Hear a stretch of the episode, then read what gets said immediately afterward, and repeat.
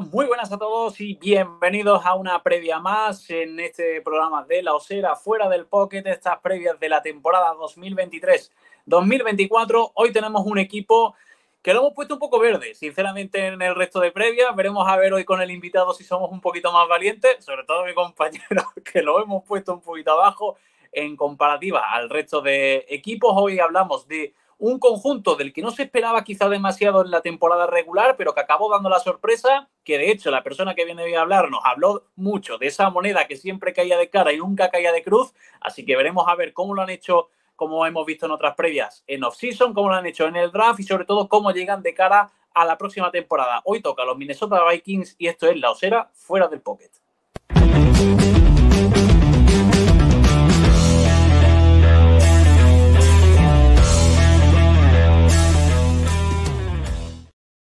Como digo, muy buenas a todos y bienvenidos a una nueva previa más, en este caso de los Minnesota Vikings de cara a esta temporada 2023-2024. Y no quiero tardar mucho en presentar a mis invitados en el día de hoy. Como siempre, me acompaña quien sino una persona atractiva, bella, guapísima, como es Mac Verse. Hola, Mac, ¿qué tal? ¿Cómo estás?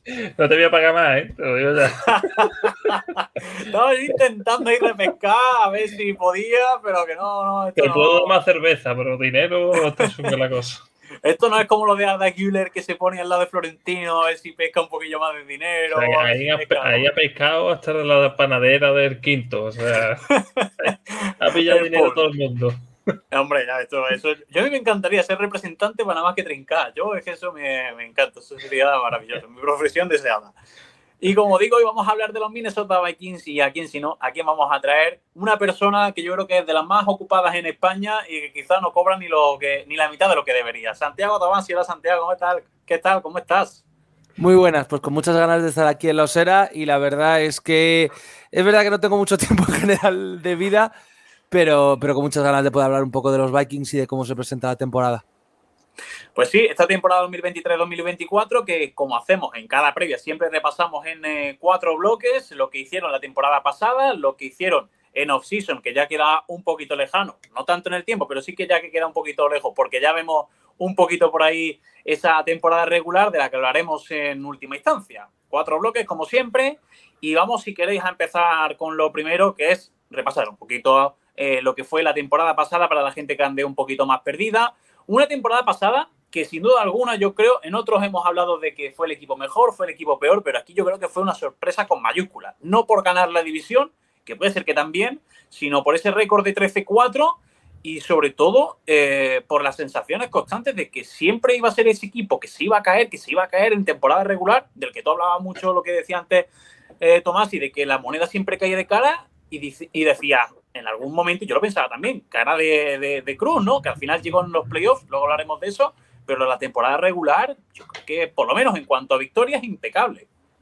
Sí, no, a ver, el récord, el récord fue impoluto, mm, hubo muchos partidos que no sé si la palabra es que no se deberían haber ganado, pero que se ganan de formas eh, milagrosas. Estoy pensando en la remontada con Detroit.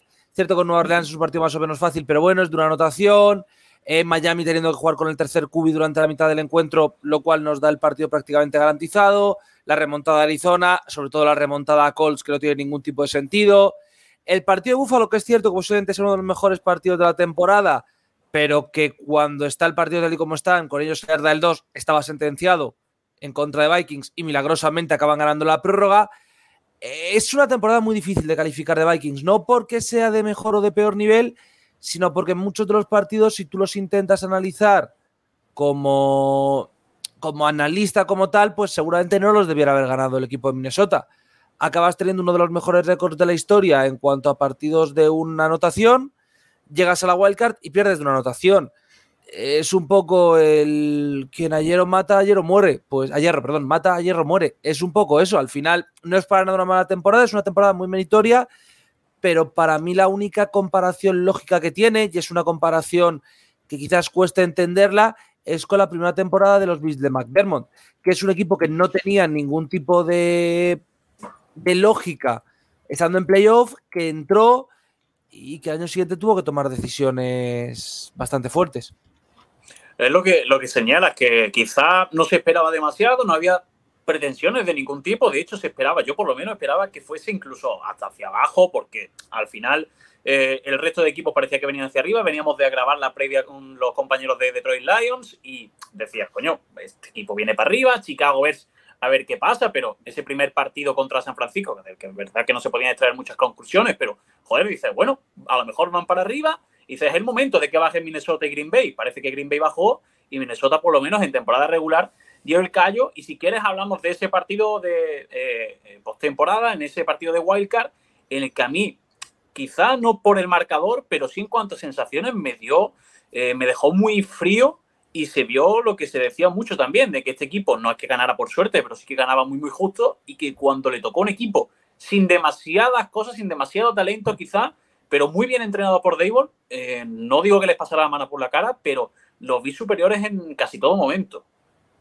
Sí, a ver, eh, yo creo que el problema viene un poco de lo que venía en el resto de la temporada. No es tanto que te ganen porque son mejores, incluso mejor coaching, sino porque durante todo el partido vas a remolque. Quiero decir, Vikings empieza por delante, sí, pero a partir del primer cuarto se ve que va mucho más fuerte Giants, que Giants tiene más potencia ofensiva, que Giants está metiendo presión, y tú tienes jugadas, eh, no milagrosas, pero más o menos en drive sorpresa, que te mantienen en partido. Eh, se te ponen de 10 puntos, ya notas justo antes del descanso. Se te vuelven a ir de 10, ya notas de milagro. Llegas a empatar el partido cuando ofensivamente estás jugando bastante peor.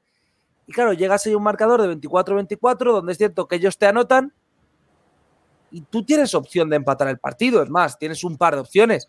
¿Pudiera haber ocurrido? Pues posiblemente, pero era evidente que Minnesota tenía un problema grave, que Daniel Jones puede correr todo el rato, que la defensiva no es capaz de cubrir el pase, lo cual es un problema porque los cornerbacks son muy jóvenes, de que los safeties pues les falta cierta agresividad a todos los que no son Harrison Smith. Es decir, todos esos problemas que veíamos durante la temporada se aglopan durante el partido y no consigue remontarlo. Si Vikings hubiera anotado en nuestros drives que tiene, o si TJ Hawkinson hubiera tenido un poco más de fortuna en la Enzon, pues seguramente la prueba se hubiera podido llevar Vikings. Pero la realidad es que el equipo defensivamente era malo y ofensivamente tenía muchas armas, pero es lo que se decía, a Cusin se le dijo que rifara balones y Cusin rifó balones. Eh, jugó bien en la temporada, no quiero que nadie lo mm. entienda como eh, jugó mal y por tanto tal, no, jugó muy bien, pero el riesgo que asumía es un riesgo que otros años, pues te comes cinco o seis intercepciones más y acabas con seis victorias menos si fuera del playoff. Entonces, claro, esa es la, la dificultad y la sorpresa.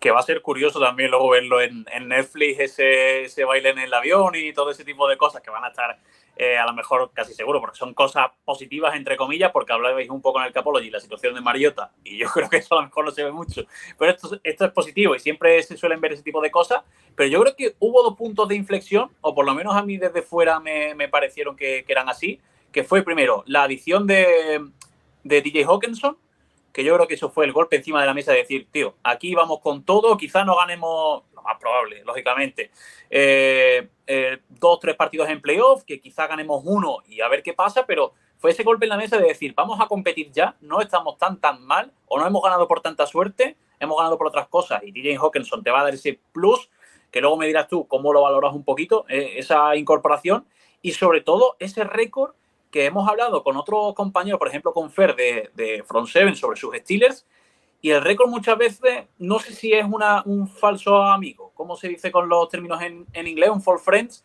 de que te diga un 13-4, partido de playoff, vale, pierde, y te crees más de lo que puede ser. No sé si esos dos puntos a ti te preocupan. Primero, TJ Hawkinson, yo creo que es algo positivo, y luego el tema del récord a mí no me acaba de preocupar. Es decir, T. Hawkinson me parece que es un aumento espectacular del nivel en Titans, donde hemos tenido problemas además en los últimos años. Irv Smith al final no es un mal jugador y le deseo toda la suerte del mundo, pero ha estado más tiempo lesionado que en el campo. Y eso, pues una franquicia donde no hay Titans, es un problema. Y yo creo que no por cómo ha sido la offseason. Es decir, si la offseason hubiera sido distinta, si se hubieran renovado todos los jugadores veteranos, si se hubiera optado por arriesgar, te diría que me preocuparía seriamente el que el récord hubiera tapado carencias. Pero el momento en el cual has decidido tomar prácticamente la decisión de, no decir cortar a todo el mundo, pero todo veterano con contrato alto eh, va a impactar este año y el año que viene se acabó. Incluso no fue renovada Cusi, no se hace una renovación de estas de dar la patada un año más. Está claro que el objetivo es, oye, si este año de repente Cusi se transforma en un MVP y competimos por el anillo, pues genial, le renovamos pero si no, esto es un reset para el año que viene. Entonces a mí me parece que no ha afectado el récord a la gerencia y al entrenador, y es algo que agradezco porque yo esperaba que sí iba a afectar. Es decir, yo sí tenía cierto miedo de que el 13-4 hiciera que el equipo creyese que estaba en una situación que no está, pero el momento donde no renuevas a Kirk y por mucho que sentimentalmente siga doliendo alguna de las bajas, eliminas los contratos altos de los veteranos, me parece que haces lo que tienes que hacer. Max, si quieres, antes de pasar al tema de la off ¿alguna cosita? Sí, que yo no sé si lo recuerda Tomasi, pero en la previa del año pasado en verano le dije que era el año de los Vikings. Y decía, ojalá Dios te escuche. Y decía, es que es el año. Es decir, la división que tenía por delante eran todos, los Bears ya sabemos cómo estaba, Green Bay era un polvorín, Lion reconstrucción. Y yo le dije, es el año de los Vikings para hacer algo. Igual que le dije el año pasado que era el año de los Vikings de hacer algo, este año creo que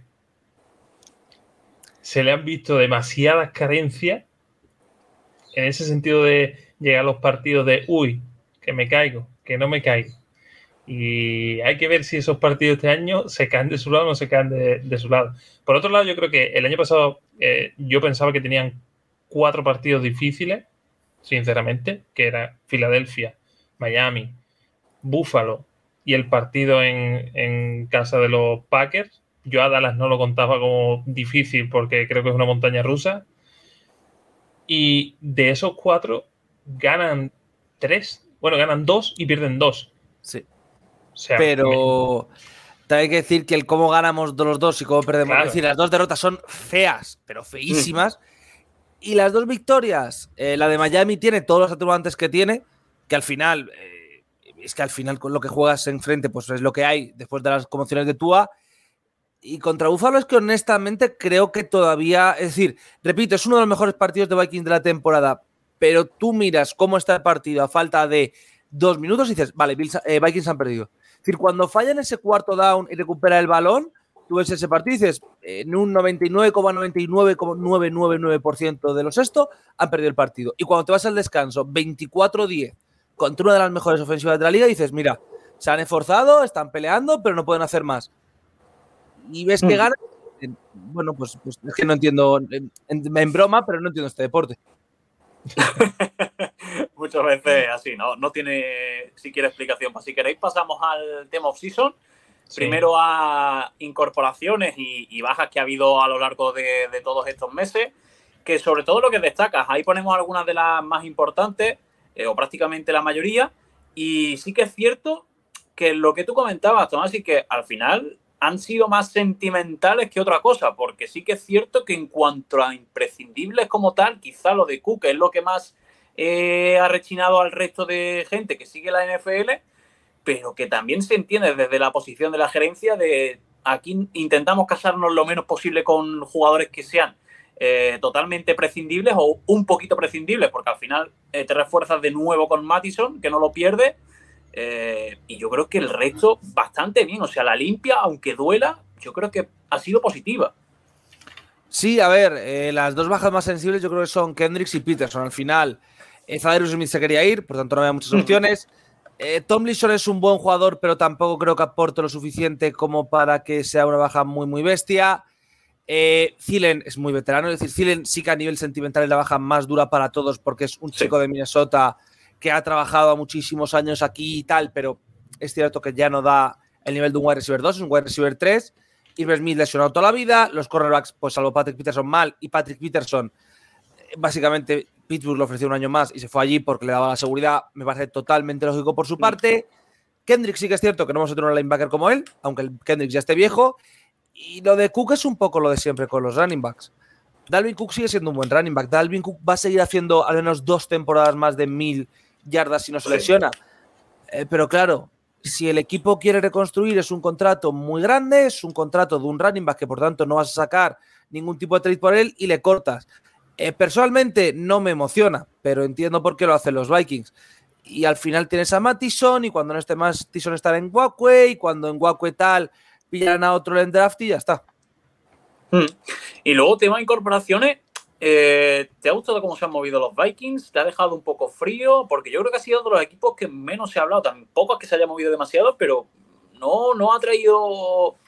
¿Sabes lo que te quiero decir? Para paliar esas bajas, sobre todo sentimentales, ¿no? Traerte un nombre gordo, fuerte.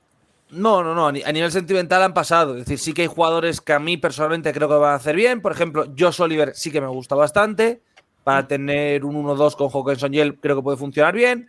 Marcus Davenport guay, es un jugador que ya es veterano, bueno, veterano, que ya tiene 26 años, pero que es un primera ronda y que yo creo que con puede hacer una buena temporada. Es cierto solo es un año, pero creo que puede hacer una buena temporada.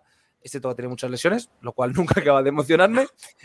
Y Byron Murphy, bueno, a ver, en college guay, en NFL es un cornerback que hasta los Cardinals. Tampoco es que emocione por completo, pero sí que le necesitábamos. Entonces, firmar a un cornerback más o menos joven, a un linebacker que es un ex primera ronda y ponerles ahí con Flores, que al final es como la gran incorporación, aunque sea el coordinador defensivo, está guay. No es el verano más emocionante del mundo, pero no estoy descontento con él tampoco. Creo que es un verano más o menos aceptable dentro de eso, que creo que es un año de reconstrucción.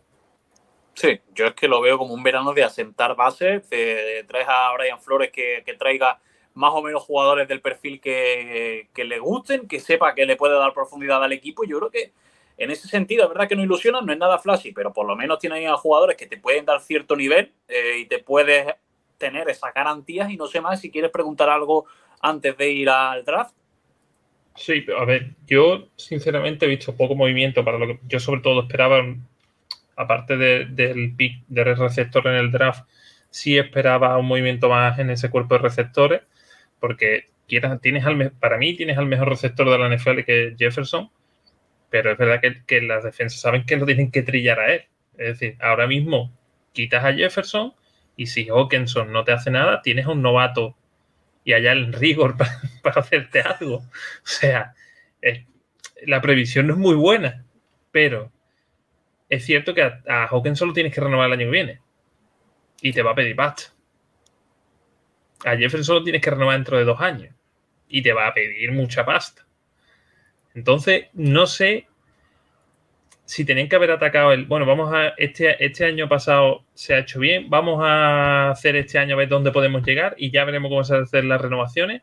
O, el movimiento de, bueno, vamos a ir flojito, que veremos el año que viene lo que nos gastamos y el otro, ¿te parece correcto? O sea, tú, tú ponte en, la gerencia, ¿tú qué harías? ¿Hubieses hecho el equipo más potente para este año? No. ¿O hubieses hecho este balance de más flojito para ver qué hacemos ya dentro de dos? yo hubiera sido más agresivo incluso que lo que han hecho ellos. Entonces, me parece que lo que han hecho es correcto. Yo hubiera sido bastante más agresivo en cuanto, sobre todo, a la posición de Kubi. Pero bueno, eso ya es opinión personal mm. mía. Sí. ¿Tenías favorito?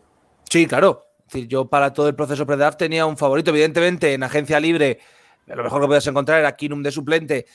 Y tampoco creo que Kinum tenga muchas ganas de venir aquí. Entonces, pues me parece que no es, no es una opción viable.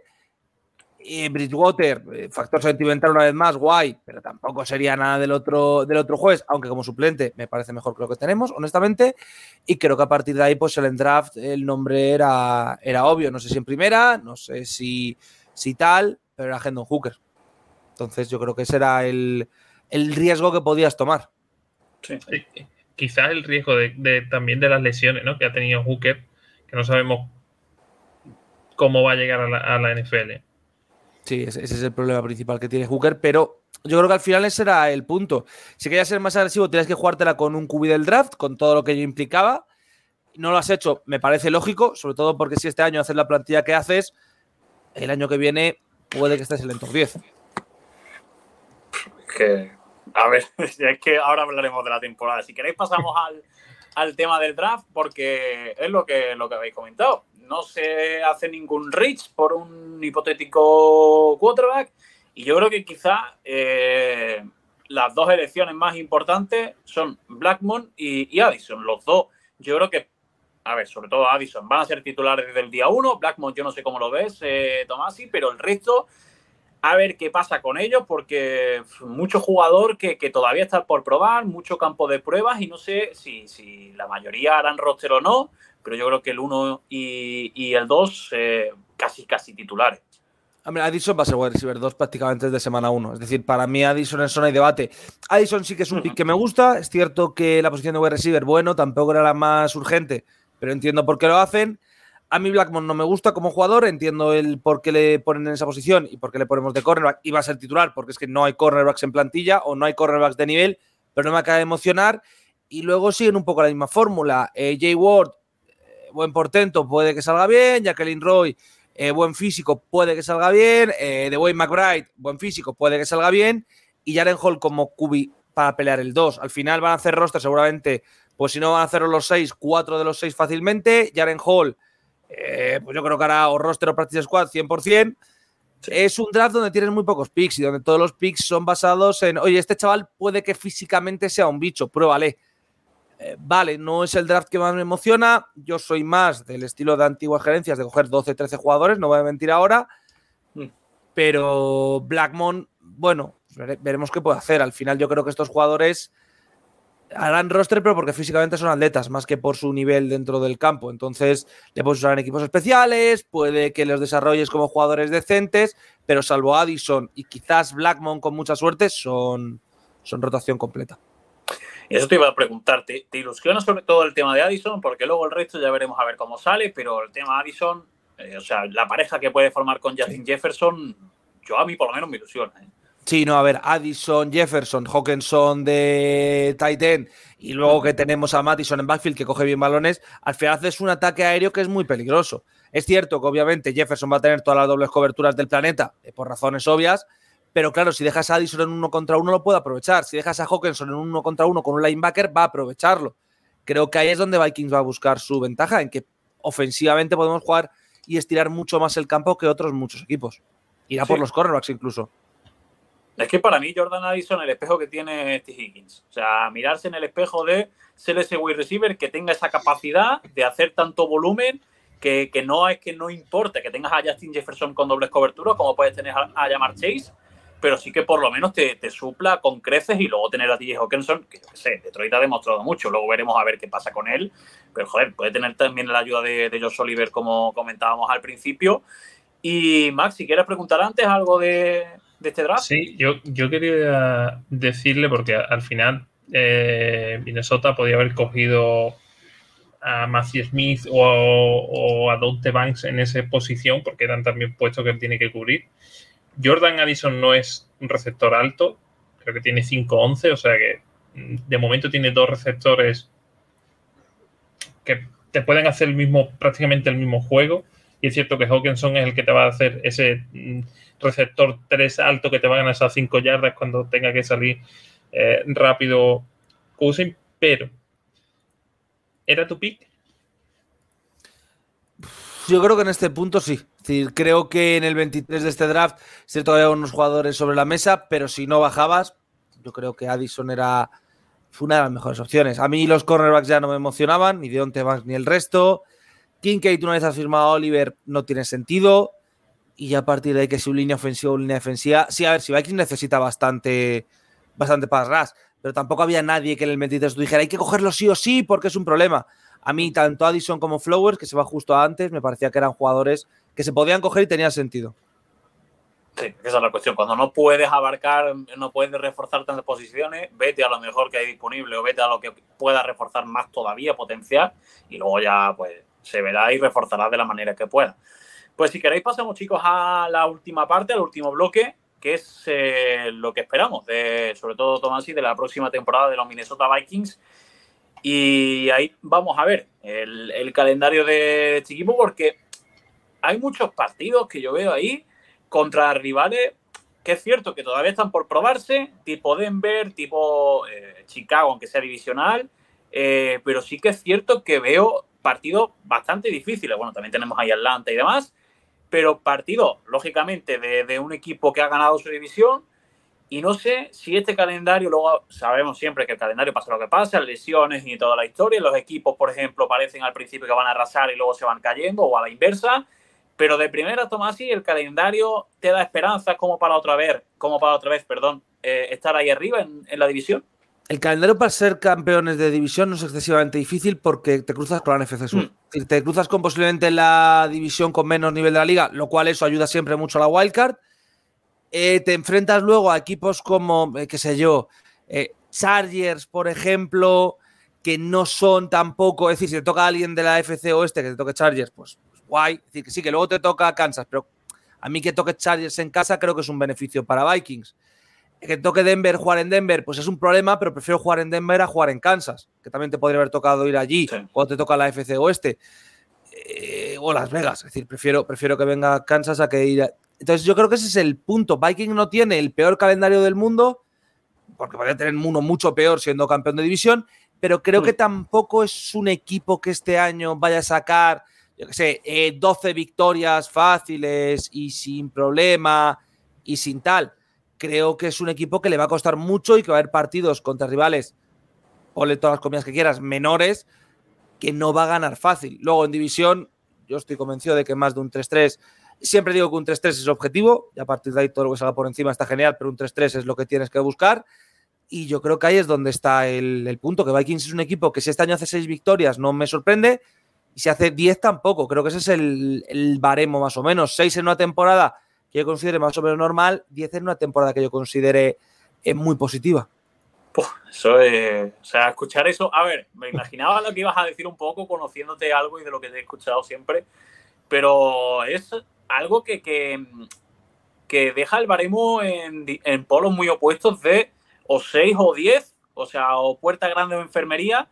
Eh, y, me trastoca un poco los planes con, Minnesota porque te pregunto ya directamente qué sería una temporada, no digo buena, ¿vale? No digo un notable, ni un sobresaliente, ni nada, todos sabemos, ah, por lo que vienen todos los equipos cuando empieza la temporada o en teoría. Pero ¿con qué te irías tranquilo de decir, mira, este año bien, este año bien y de cara ya al siguiente podemos ir con, con buen pie? que la defensiva muestre un salto hacia adelante. Es decir, para mí no es el récord, para mí es que la defensiva haga mejor el trabajo. El año pasado no tuvo sentido, hace dos años tampoco tuvo sentido. Es evidente que el equipo tiene un problema evidente en la posición de cornerback, que es que tiene muchísima juventud y no han podido desarrollarlo, lo cual es un problema. Evidentemente, las bajas de Tomlinson, las bajas de. Eh, no me sale el nombre. Que se ha ido a. De Zadarius, que se ha ido a Browns va a haber un problema serio ahí, en que no va a haber presión prácticamente al cubi, a no ser que de repente salte alguien más allá de Hunter. Va a haber un problema de nombres. Yo si la defensiva consigue mejorar a pesar de esa falta de nombres, sobre todo porque el esquema de Flores ayude más, guay. Pero creo que ese es el, punto que para mí va a demostrar si Minnesota el año que viene puede dar un salto hacia adelante, que la defensiva mejore. Es más, me da igual el récord y me da igual la ofensiva. Ahora mismo la ofensiva sé que va a funcionar, así que mientras que la defensa pueda avanzar, me conformo. Pues te voy a hacer la pregunta. Ahora le dejo a Max porque ha dado a los Vikings. Ahora que no se esconda y que lleve la camisetita, pero ha dado a los Vikings. No, no, no llevo la camiseta de los Vikings. ¿eh? Ah, ¿no? parecía que llevaba por ahí, porque llevo como el móvil ahí. Llevo la de LSU de barro. Ah, vale, vale. Pero como los colores son iguales, me la he puesto. Claro, digo, yo es que con el móvil aquí grabando no veo un carajo. Eh, eh, la pregunta es sencilla. ¿Playoff sí, playoff no? Yo creo que no. Sí, yo creo que vamos a estar bastante lejos del playoff. Yo lo que he dicho, yo veo que el, que el 6-11 no es un récord que me decepcionaría para mucho. Sé que mucha gente ve que está muy encima de podemos entrar en playoff, podemos tal, y creo que sí podemos entrar en playoff, pero a mí un 6-11 no me parece una temporada mala. Mm, vale, vale, vale. Me, quedo con eso, nos quedamos con ese, con ese récord, a ver qué pasa. Eh, y el año pasado, una persona que estuvo aquí muy esperanzada, eh, como es McVers, este año desde que hemos empezado con la división, eh, ha ido con el negativismo a, muerte. Y bueno, ahora que te cuente, te dejo, Mac. Yo quiero preguntarte si dividimos quizás las 18 jornadas en tres bloques, ¿qué bloque crees tú que puede marcar el porvenir? Yo lo sitúo después del bye. esos cinco partidos después del bye, creo que sentencia la temporada de los Vikings sí o sí. Para mí el bloque importante es el 2 decir, eh, por los seis primeros partidos, yo creo que a poco que no lo hagas del todo mal, puedes salir con un 3-3, un 2-4, que sigues en la pelea por el playoff, a poco que Tampa, eh, Carolina y que Chargers o a Chicago le pueden mojar la oreja, pero a partir de ahí tienes San Francisco, que es un rival muy duro en casa, vas a Green Bay, que sí, Green Bay, reconstrucción tal, pero es Green Bay, y es ir allí a Lambeu, vas a Atlanta, tres cuartas partes de lo mismo, Atlanta no es un equipo que me emocione, pero cuando has tenido problemas graves contra la carrera, y vas a tener lo que vas a tener enfrente, pues no pinta bonito. Nueva Orleans, que es un rival, eh, prácticamente es un rival, es decir, es un enemigo fuera de la división. Ir a Denver y, Chicago. Son seis partidos donde al final, pues lo lógico sería otro 3-3, un 4-2, uy, que nos podemos colar en playoff, pero creo que ahí es donde va a estar el baremo. Porque tienes un bye tardío, vas a recuperar jugadores y a partir de ahí, sí, Cincinnati puedes perder, pero tienes dos partidos en casa, ir a Las Vegas e ir a Detroit no son los, los, desplazamientos más duros del mundo a nivel equipo y a nivel distancia. Entonces yo creo que si llegas al bye con récord positivo, seguramente acabes empujando y entrando en playoff. Si llegas al bye con cuatro victorias, creo que es el, clásico caso de equipo que no es que se deje ir, pero sí que le cuesta mover, le cuesta mover, le cuesta mover y se acaba, acaba perdiendo más partidos de los que debiera. ¿Y ves, ves los partidos contra Detroit otra vez de esas, bajadas de punto o crees que va a ser totalmente diferente? Yo creo que va a decir, no sé si va a ser tan salvajada de puntos, porque lo del año pasado era, aquello un festival, pero creo que Vikings, por mucho que mejore en defensa, con la ofensiva que tiene, van a ser partidos de nación alta. Es decir, no creo que vaya a haber un partido de Vikings que acabe 7-14, por ejemplo. Creo que van a ser shootouts la mayoría. Entonces, creo que contra Detroit, por cómo lo está llevando su coordinador ofensivo, pueden ser partidos que se vayan a los 60 puntos, 50 puntos entre los dos equipos, que es, una, es un partido interesante, como menos poco ataque. ¿Y veremos a Mullens? Yo espero, espero, espero, y deseo que no. Espero y deseo que no, porque. ¿Cómo, engañamos? ¿eh? lo, de que Mullens siga. Bueno, a ver, hemos tenido durante años a gente aún peor que Mullens. Quiero decir, tampoco, tampoco me voy a poner yo ahora exquisito con los cubis. Pero. Shanahan le ha dado una carrera y se la, ha dado ya a Purdy. Sí, pero claro, es que piensa que para mí el cubi suplente antes era Son Menion. Claro, entonces Mullens es un gran upgrade sobre Menion que era literalmente horrible. Pero sí, eso es un jugador que si, si, le vemos en el campo hay un problema gordo. Es más, no me sorprendería que si se lesionase Kirk, antes se arriesgaran con, oye, a lo mejor el chaval este hace magia con Jaren Hall que tirar de Mullens, porque Mullens es una cosa que, bueno, sabes que no te va a perder el primer partido y ya, es lo máximo que puedo decir de él positivo. y, una, última pregunta que yo tengo, yo pienso que no, ¿vale? Pero mm, no la tengo tan conmigo. ¿Tú crees que Jefferson se va? Yo creo que no. Es decir, yo creo que le van a renovar y le van a poner mucho dinero. Creo que Jefferson eh, va a tener una off-season. Es decir, la off-season del año que viene va a ser tensa en Vikings, porque creo que sí que se va a poner muy agresivo con eh, dónde está mi dinero, quiero mi dinero, y creo que Vikings le va a intentar renovar el primero. Es decir, creo que Vikings además lo que va a intentar es hacer la primera oferta gorda, la grande, que firme, y ya a partir de ahí de, hey, mira, que no sé quién cobra un millón más. Vale, genial, tengo cinco años más. A mí ya no me cuenten movidas. Creo que ese es el objetivo de Vikings. Pero creo que van a ser negociaciones difíciles. Porque va a ser la suya y va a ser la de Hawkinson muy seguidas y porque la posición de Kubi en Minnesota es lo que decíamos antes.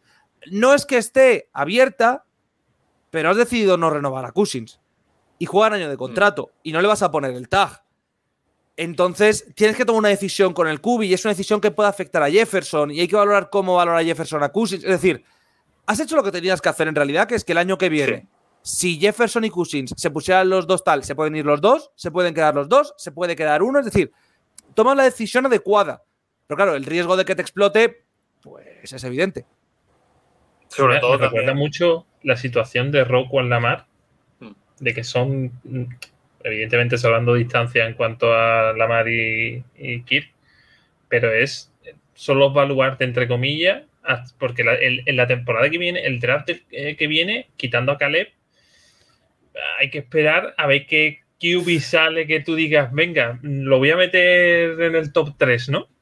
A ver, es que aquí he estado siempre. Yo creo que Drake May va a salir bien, porque a partir de Drake May, yo que sé, he visto en draft a Bonix en primera ronda. tú lo ves hace dos años y te quieres cortar las venas, pero lo ves el año pasado y dices, a lo, mejor lo vale. Bonix, eh, Queen Ewers va a jugar en Texas. A poco que Texas lo haga bien, que este año lo pueden hacer bien, eh, va, a explotar ese, ese cohete antes del draft. Penix a mí no me gusta, pero Penix es otro tío que en Washington lo puede hacer muy bien. Entonces ya tienes ahí a tres que se te pueden colar en primera ronda, que si tal, que si cual. Y luego este nombre que voy a decir es una absoluta herejía, no espero que salga y deseo por todos los esto que no. Pero alguien se va a emocionar con Spencer Rattler y lo va a coger el segundo día de yo a este chico le voy a hacer súper inteligente porque tiene el talento y tal. Es un año del draft donde creo que no hay malos cubis, pero sí que creo que alguien se va a pegar una calentada bíblica y va a tener una situación complicada.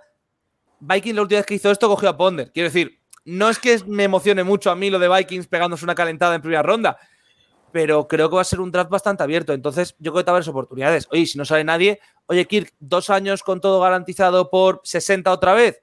Eh, vale, firmo. Y otros dos años empatada hacia adelante. Empatada hacia adelante es, es bajona, pero al final es aceptar el, oye, este tío es verdad que no me da más techo, pero el suelo está ahí. Entonces tú dices, eh, vale, ya está, me, da un 8-9. Me da un 8-9. Nada, ya, eh, el Atlético de Madrid, o sea, me conformo ser tercero. Pues, pues, bueno, pues yo qué sé. lo que me dejen, ¿no? Es, es, un poco lo que me dejen. Es que a mí esas cosas, yo qué sé, al final estás atado un poco de pies y manos porque no eres un equipo tan pésimo como para poder decir, mira, que cojo el uno y me da igual el año que viene y, voy con todo, ¿vale? Pero es que tampoco eh, eres tan un destino tan, eh, yo qué sé, tan envidiable que digan, mira, es que cualquier QB va a venir aquí y le ponemos el dinero y con Jefferson y a, tomar viento, ¿no? Es que, no sé, estás un poco ya todo de, pies y manos y bueno lo peor es que tú dices, bueno, pues la agencia, es que no hay nadie en la agencia libre el año que viene. Ah, y que la, agencia libre de Cubis, eh, yo, yo lo siento mucho, porque al final todo el mundo cuando salen, no, porque la agencia libre, la agencia libre de Cubis es sobrepagar absurdamente mucho dinero por alguien que no es tan bueno. Porque si es muy bueno, ya está renovado o le ponen el tag. Entonces, claro, ¿qué te queda el año que viene? Eh, por, por ejemplo, Cousins, ¿vale? Tannehill, que a mí me gusta mucho, pero que tampoco es que sea una mejora excesiva sobre Cousins, y a partir de ahí te quedan todos los eh, Brissett, Tyrod Taylor, Mariota, Darnold, Winston, eh, Mayfield, que dices, bueno, pues si aquí tengo que coger a mi titular, eh, claro, si aquí tengo que coger a mi cubi titular, pues mira, disolvemos la franquicia y el año que viene jugamos en la XFL. Y es que no, pero y es que este año casi que igual, o sea, porque lo bueno se movió rápido, Lamar Jackson era eh, que si lo renueva, con Ravens, se renueva y punto, y lo más y era lo más probable, y el resto es que te vas a ir a por un Garópolo, que, que no, a lo mejor no te mejora lo más seguro a Cousins, eh, que te vas a ir a por un QB que sea medianía igual, pues tampoco te merece la pena. Para mí el punto es, la única opción de que un QB mega top salga a la agencia libre es o que esté ya pasadísimo de rosca en su equipo, es decir, Brady diciendo, mm. pues me quiero pirar porque me sale a mí del esto, o que esté, entre muchas comillas y perdón por la expresión, muerto. Es decir, que es Peyton Manning con el cuello destrozado y que nadie sepa exactamente el, hey, mira, que tenemos el uno del draft el año que viene, eh, Peyton, mucha suerte. Que yo que sé, yo no soy gran fan, pero si tú eres un gran fan, eh, me refiero a O'Connell, de Kyler Murray, pues ahí tienes una buena opción de mm. mercado porque Arizona puede acabar con el 1. O si tú eres muy fan del que pierda la batalla en San Francisco, pues ahí tienes una buena opción de mercado. Pero ya son trades, ya no es agencia libre. Eh, pero el, mercado es ese. Es decir, si un cubi sale a la agencia libre o es algo muy, muy raro, muy especial, muy específico, eh, Brice con el hombro destrozado, eh, Manning con el cuello roto, eh, Brady con 42 años, o no sale nadie que tú digas, hey, eh, por este nos, nos hipotecamos. Es más, yo creo que en los últimos cinco años, y cinco años me estoy quedando corto, bueno, cinco años fue Brady, no hay ningún cubi que salga a la agencia libre que tú digas, eh, hey, tenemos, tenemos, que ir, tenemos que ir a muerta por esto. Sí. Es que sabemos lo que, lo que pasa con el tema QB, porque, por ejemplo, en Detroit, eh, no digo que sea un caso similar, porque tienen sus otras circunstancias, pero es como, estás atado un poco de pies y manos y tienes que ir con Goff y te puede gustar más o menos. Tienes un suelo bueno, pero es que luego pero, es cierto que Lions, que Lions ha, empezado a construir a la inversa. Claro, claro, claro, claro. Pero luego te encuentras con eso también, que eres un equipo tan bueno que o te cae una primera ronda en un traspaso por lo que sea y acaba siendo buen pick o, te comen los mocos. al final, para mí lo que ha hecho es lo que tienes que hacer. Oye, mira, tengo a Goff. Bueno, ya está. Es que Goff no me va a emocionar ni me va a vender camisetas, pero el tío no va a perder partidos. Mm. ¿Qué tengo? ¿Una primera ronda? No me va a gastar una primera ronda teniendo a Goff. ¿Qué tengo? ¿Una segunda? Pues a lo mejor no. Oye, está Hooker en tercera. Vale, sale, sale bien si se lesiona Goff. Perfecto. No sale bien, tengo suplente de cuatro años. Ya está. Es que al final, eh, lo que ha hecho Detroit, y para mí, el punto es: si tienes un Kubi, eh, yo que sé, un Burrow, un Herbert, eh, tú así no se lesiona, vosotros si se desarrolla muy bien Fields, hey, tengo un Kubi rookie, le renovo cada cinco años y pasta. Pero si yo no tengo esa opción, mira, coge el Kubi más medianía, que menos balones pierde y tal, úsale y gástate todos los años pues, una tercera, una cuarta, una quinta, una sexta en un cubi. Hmm. Sale bien, guay, no sale bien, suplente de lujo de cuatro años. Y, a funcionar. Al final, eh, Rogers, eh, Fabre, que esta división ha tenido muchos. Stafford, pues te salen uno por generación si no te han caído en tu equipo, pues mala suerte. Tampoco vas a volverte loco de. Por lo que ha hecho Denver. Tampoco te vas a volver loco de. Pues este Acubi es el mío y me gasto ocho primeras. No, es que aunque Wilson salga bien ahora, o, ganas tres anillos o no te. Bueno, si ganas un anillo da lo mismo todo, pero no te compensa técnicamente a nivel futuro. Entonces, pues tienes que asumir que no vas a tener a Mahomes porque no llegaste ahí, que no vas a tener a Herbert porque no llega hasta ahí y que a lo mejor, quién sabe, el año que viene acabas el 12, el 12 cae Ewers, Ewers es el nuevo Burrow. Eh, vale, pero no parece probable. Entonces tampoco te eh, Para mí lo del Cubi es importantísimo, pero en el momento en el que un equipo se obsesiona con que el Cubi tal, se acabó. Y luego, aparte, viniendo de equipos que les ha costado tanto ganar, o sea, yo creo que les das a ellos la opción de un QB bueno y a ver qué pasa, o le das la opción de, mira, tío, vas a tener siete años, por ejemplo, por un poner, de récord positivo y de estar intentando pelear por unos playoffs y tal, y una franquicia que sea perdedora, yo creo que, no sé si te lo firma, pero puedes estar muy de acuerdo porque, tío, tú lo que ves al final de cada año son 17 partidos de tu equipo, ahora, a partir de ahora, y dices, coño, si gana más que pierde, pues estás contento al final del día. Es que, el problema también es que, cuando ha dicho eh, Tomás y lo de las peleas, otra de las peleas donde se puede pescar es en Patriots. Pero, ¿qué te va a costar sacar a Zape o a Mac Jones? Y, ya sabemos que Viking necesita pick de draft para reconstruir. Entonces. Y, que, y Zape o Mac Jones. Quiero decirte, ¿cuál ¿cuál es el techo de los dos? ser ligeramente mejores que Kirk. Claro, es decir, es que no, no va a salir al mercado un pavo. Yo que sé, eh, yo estoy muy en contra por quién es y por tal. Pero de Son Watson todavía tenías la excusa detrás de, no, es que el tío es un talento generacional y funciona muy bien. Si te sale cualquier otro, tú dices, vale, ¿y qué hago con él? Quiero decir, sale Zape porque es muy bueno, pero ellos quieren ir con Jones. Vale, ¿en, qué mejora Zape a Cousins? Tiene menos brazo, quizás que pase, tenga más porcentaje de completados no me va a dar un anillo el solo. Por tanto, no me sale rentable un trade. Entonces, ese es el problema con los cubis. Que al final el cubi es cogerlo en draft y tener suerte de que el que hayas pillado en cuarta ronda te salga bueno. mira nosotros. O, lo suficientemente malo para acabar cogiéndole en uno. Es la otra opción. Bueno, mira, mira nosotros. hablarle que subió por true izquierdo. O sea. Ya, bueno, a ver, sí, lo de Trubisky es una cosa, pero bueno, yo que sé.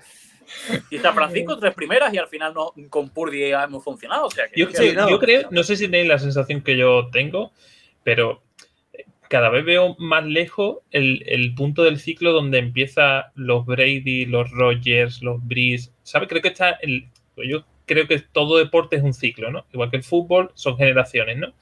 Y creo que volver a una generación o cerca de esa generación que nos dieron a Brady, a Breeze, a Rogers, creo que está, ahora mismo estamos en el punto más lejos. Bueno, piensa que al final coetáneos, entre comillas, son Mahomes, Burrow, Herbert, Tua, está faltando alguien, Lawrence, Allen. Claro, es decir, tienes una no vas a tener una generación, porque al final estamos hablando de que la generación previa pues es seguramente top 1, top 2 de la historia de la NFL, mm. pero tienes una generación bastante potable. Entonces tendrás una generación buena. En algún momento de la década que viene nos vendrá la generación de Cubis Purria, que plaga la liga y, y te sorprende quién gana un anillo. Un saludo a Trendifler, por ejemplo, un saludo a Testa Verde. Cubis decentes, pero que no son en nada del otro jueves y que se mezclan con eh, Peyton Manning no es que es novato, Brady que todavía no ha jugado, eh, Breeze no existe, eh, Elway pues está ganando anillos pero está medio jubilado. Entonces, claro, se te va a quedar eso y vamos a llegar a un punto donde sean Purri y de repente te salgan cinco chavales que sean, eh, pues, uy, la cámara que se va para el otro lado, eh, cinco chavales que sean mega élite y tú digas, pues, pues los, cinco jinetes. O el draft de no, los cuatro primeras rondas porque son mega élite. Pues sí, pero al final, supongo lo que dice Mac, al final todos los deportes tienen generaciones que tienen talentos absolutamente diferenciales y hay generaciones que no. Tampoco se puede. Y cuando hay una generación que no los tiene, el que es un talento diferencial, pues luce mucho más. Si nos vamos a, yo qué sé, al ciclismo, cuando estaba Eddie Merckx, había muchos ciclistas buenos, pero Eddie Merckx era el único que hacía eso. Ahora Pogachar es buenísimo, pero tiene otros que le compiten en cada terreno. Quizás no en todos, pero le compiten en cada terreno. Aquí igual.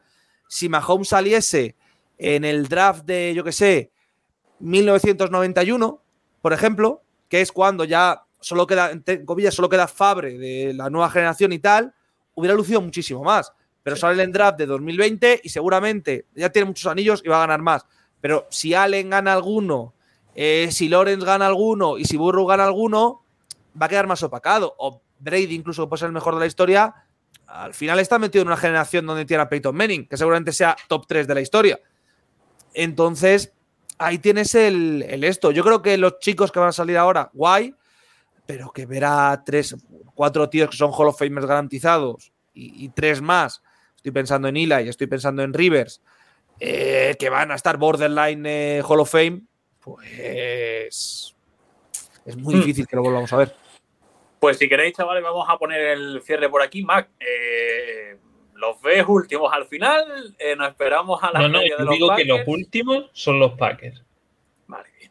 Eh, es que también va un poco el odio. Eh, Pero que- no, no, no, te lo prometo, te lo prometo. Y son sensaciones. Yo, a esta altura de la temporada, te fije por sensaciones. Y todavía no hemos visto Sí, jugar. a- a- te- ahora tendrán 100 chavales y no has visto jugar ni una tercera parte. Pero por sensaciones, un poco de, de la temporada pasada, yo sigo pensando que los Lions este año, igual que el año, el año pasado decía que los Vikings era el año de ganar la división, creo que los Lions es el año para que ganen la división. Creo que la segunda plaza va a estar competida entre Chicago y Vikings. Todo depende de Chicago qué nos va a demostrar o, o en qué va a mejorar. Si vamos a tener una OL que le dé un segundo un poquito más a Phil a ver qué es capaz de hacer con DJ Moore. Y evidentemente creo que los Vikings van a estar por encima de los Packers. Llámalo, no te digo que no es ya rivalidad, porque la rivalidad era más con Aaron Rodgers que con Green Bay en sí, ¿vale? Porque yo era, yo te lo digo de verdad, yo, yo cada vez que era Chicago Packer o Packer Chicago, eh, nuestra esperanza era competir. O el año pasado me acuerdo que jugamos el primer partido y nosotros, guau, este es el año. Y llegaba el momento puntual y olíamos peste y tú decías, ya se han cagado. Ya se han cagado. Y veías el partido perdido antes. Pero este año creo que eso, el no tener Roger en el campo, la calidad que tenga, pero aparte te da ese liderazgo para que el equipo se enchufe. Y yo creo que Jordan Love está muy lejos de eso. Y creo que, que al final eso se transmite al equipo. Es decir, me acuerdo yo con Trey Lance, que eh, tú veías a, los Niners y no eran los mismos que con Garoppolo en el campo. Y Garoppolo no es, ¿sabe? Pero sí transmitía seguridad a lo que tiene alrededor. Y creo que a Jordan Love no lo va a tener. Hombre, a ver, es que Rodgers al final es un Hall of Famer. Jordan Love de Mm. momento es un no novato, pero sí va a jugar como novato. Ah, por muy bueno que sea, no creo que su primer año sea de repente de no, 12 victorias de los Packers, Jordan Love MVP. Pues no tendría ningún tipo de sentido, honestamente. Tú lo ves también un poco así, Tomás, y para cerrar, segundos o terceros en, este caso en la división. Sí, yo creo que entre el segundo y el cuarto hay bastante igualdad. Entonces, yo ahí. Sí, creo que Lions ahora mismo es claro favorito y a partir de ahí, vosotros creo que vais a ir hacia arriba, Packers creo que va a ir hacia abajo y nosotros también. Entonces, ahí en ese baremo de 6-10 victorias vamos a estar todos.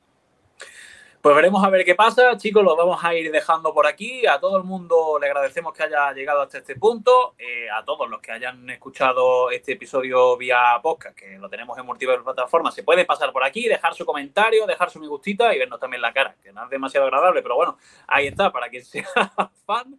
Y damas y caballeros, Mac, eh, Tomás, y espero que te lo hayas pasado muy bien. Como siempre, es un placer estar aquí. Y nada, chicos, nos vemos en las siguientes previas en la osera, fuera del pocket. Hasta luego. Adiós.